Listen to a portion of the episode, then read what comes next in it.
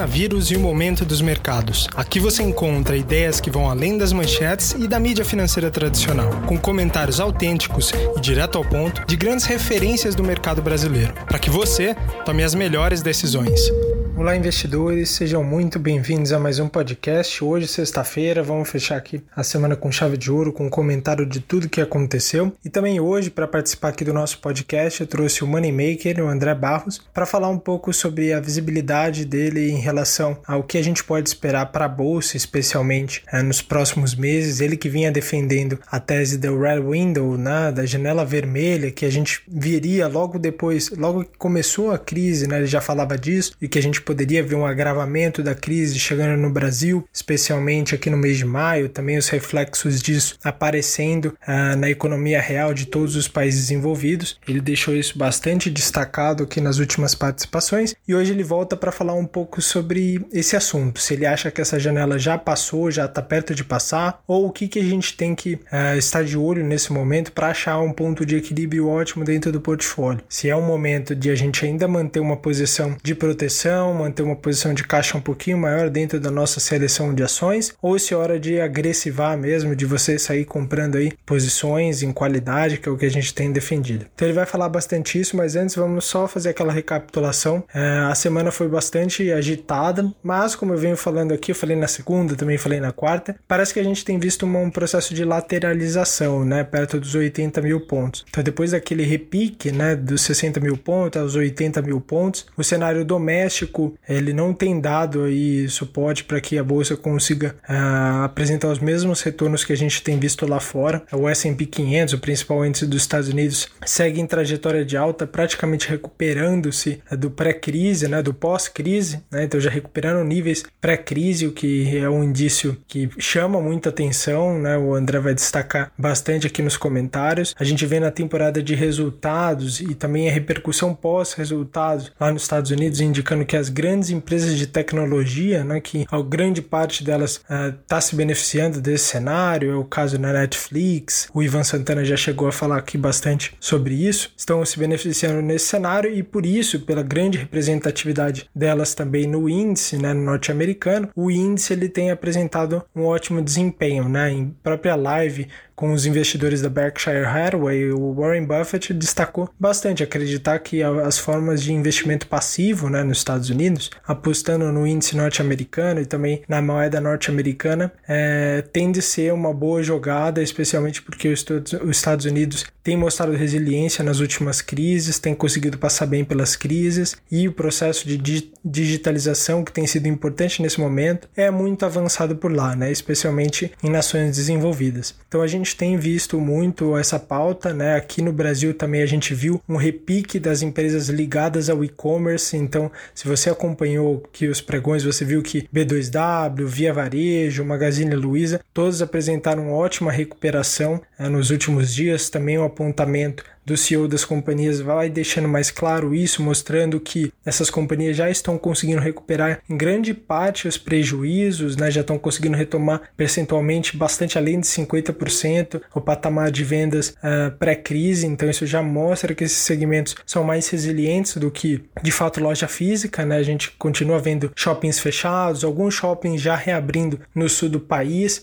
mas, por exemplo, aqui em São Paulo, a gente caminha para um adiamento da quarentena, né? Hoje já foi anunciado até o final do mês de maio, então isso tudo vai depender dos novos números relacionados ao coronavírus. E como a gente vem falando, a temporada de resultados está bastante quente, está saindo muita notícia. É, e o que a notícia que mais pesou aqui para esse finalzinho da semana foi com certeza a decisão do cupom. Então, após aquele corte imediato que eu tinha dito aqui na, na quarta-feira, um corte mais agressivo de juros de 75 pontos básicos, o dólar seguiu a trajetória que, que eu tinha comentado aqui logo após esse anúncio, é, o real se depreciando mais, subiu ali para o patamar de 5,80, bateu máximas históricas, né? hoje está corrigindo um pouco com uma recuperação do mercado. Então ontem bolsa ela não conseguiu uh, andar positivamente com essa diminuição dos juros que possivelmente permite que as empresas tenham tenham diminuição de custo de capital, fica mais barato para captar as companhias, mas isso também mostra, em algum sentido, né, que essa tentativa do Banco Central de ser um pouco mais agressivo mostra quantas empresas estão sendo impactadas, né, quanto eh, a gente está sentindo na economia real. Isso vai impactar com certeza na, nas receitas da companhia. Né? Então, isso que a gente tem conseguido monitorar aqui, mas hoje a gente já vê um cenário de recuperação, muito também ligado ao cenário político. Né? Muito se discutia se o Bolsonaro faria ou não aquele veto, né, aquela pauta bomba relacionada aos reajustes do funcionalismo público. Ele disse é, e confirmou estar alinhado com Paulo Guedes de que vai sim é, vetar a possibilidade de reajuste que já tinha caminhado dentro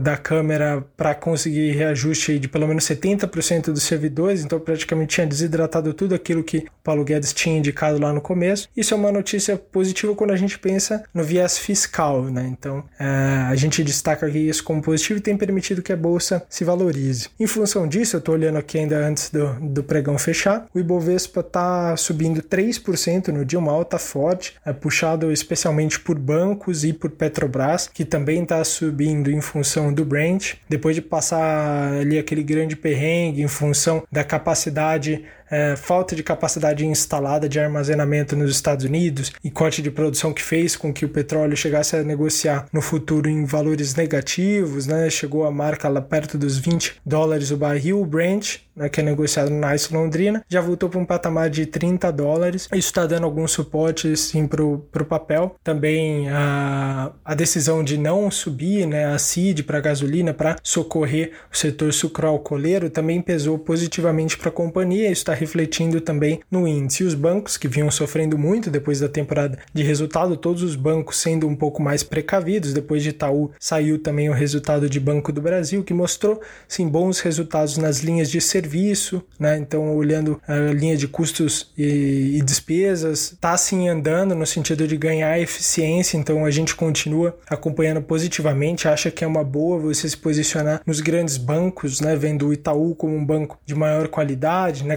Capacidade de transformação e de prover investimentos num processo pós-crise. Banco do Brasil é um banco muito descontado e bastante resiliente, né? com uma carteira bastante sólida de crédito. Então eu vou deixar aqui vocês agora com o um comentário do André para a gente fechar a semana. É, essa semana que foi bastante agitada e só complementando, hoje a gente também vê uma correção marginal do dólar, né? Depois daquele movimento mais acelerado, pós-corte dos juros, hoje sofrendo uma correção também em função ah, das pautas fiscais e políticas que eu destaquei aqui, fazendo com que o dólar recue um pouco, mas ainda se mantenha num patamar bastante elevado, destacado em relação ao ano passado, né? R$ 5,74 por dólar, né? Então, é, vamos seguir agora com o comentário do André. Vamos lá.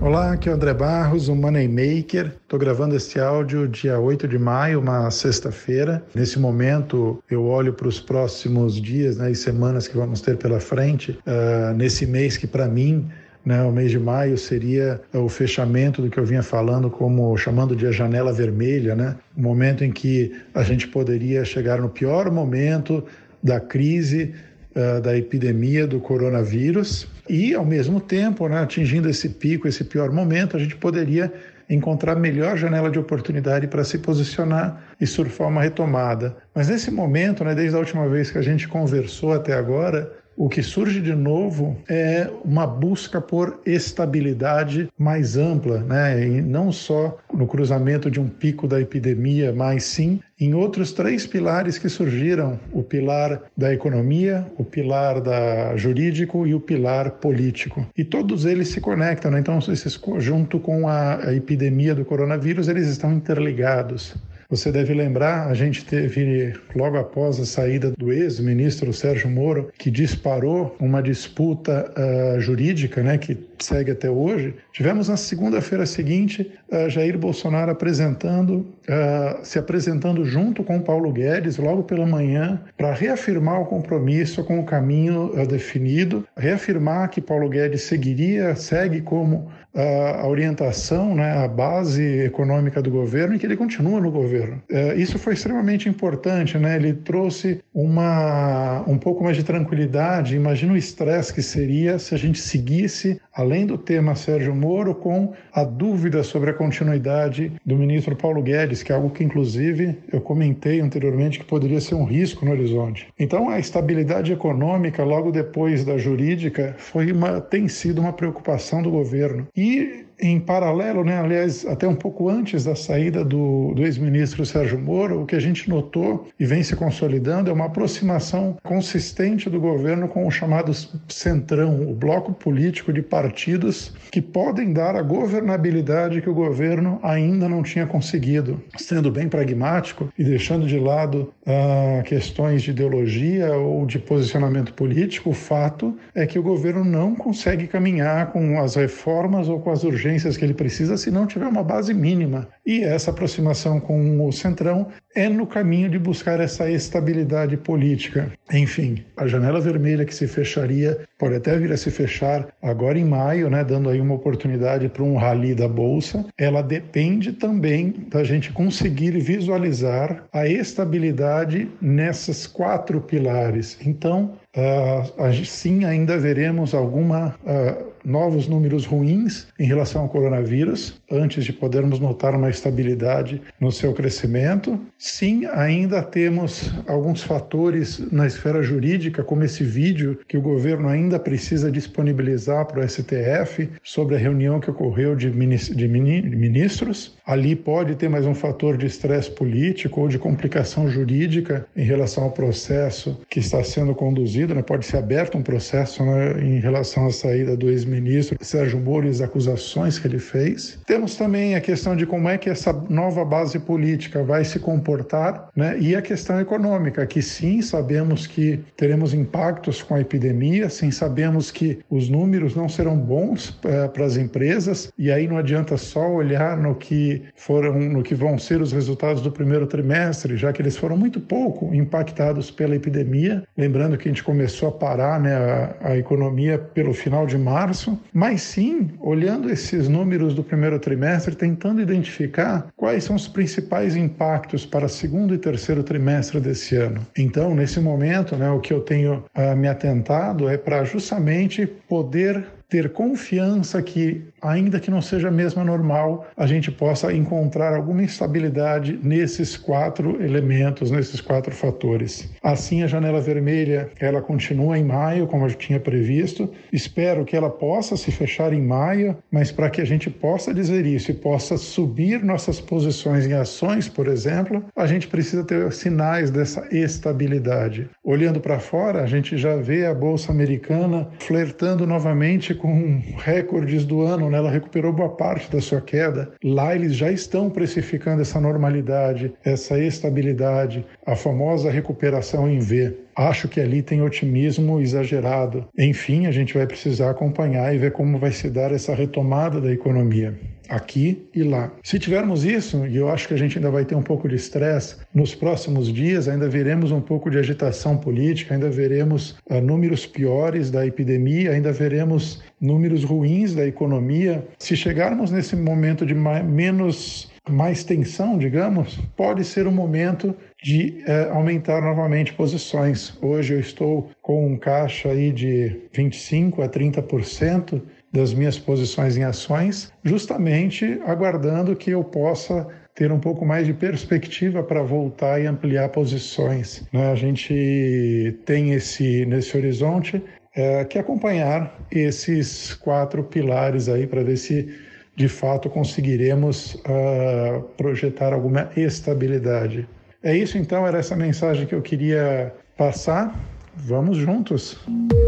Bom, pessoal, como vocês ouviram aqui no comentário do André, aquela janela vermelha, né, que a gente vinha esperando aqui para o mês de maio, ela continua presente, né? Aqui a gente ainda tem muita incerteza relacionado aos dados do coronavírus. A visibilidade é uma coisa que está muito difícil de ter. A gente tem ouvido todos os calls aqui das companhias e realmente essa mensagem tem sido predominante. É, muita gente já consegue fazer conta, já consegue ter uma visibilidade de onde são uh, as linhas mais impactadas de receita de cada companhia, o que pode ser um problema, o que monitorar mais de perto. Então isso a gente já está conseguindo fazer. É, esse é um trabalho que a gente tem feito aqui conjunto, junto com vocês, desde que começou a crise. Então eu gostaria de até lembrar vocês que hoje, hoje é a última oportunidade que vocês têm para fazer, é, para conseguir garantir qualquer uma das assinaturas aqui da casa com 50% de desconto. Então se você quer acompanhar o André, o André tem uma série aqui, o Moneymaker, onde ele dá sugestões táticas também em ações, dá sugestão de quanto você deve ter de posição em caixa. Então isso é muito legal. Ele está acompanhando semanalmente aqui os assinantes, também bastante ativo lá no Twitter. Vai estar tá acompanhando aqui vocês de perto. E juntamente a isso, como eu tenho destacado aqui também,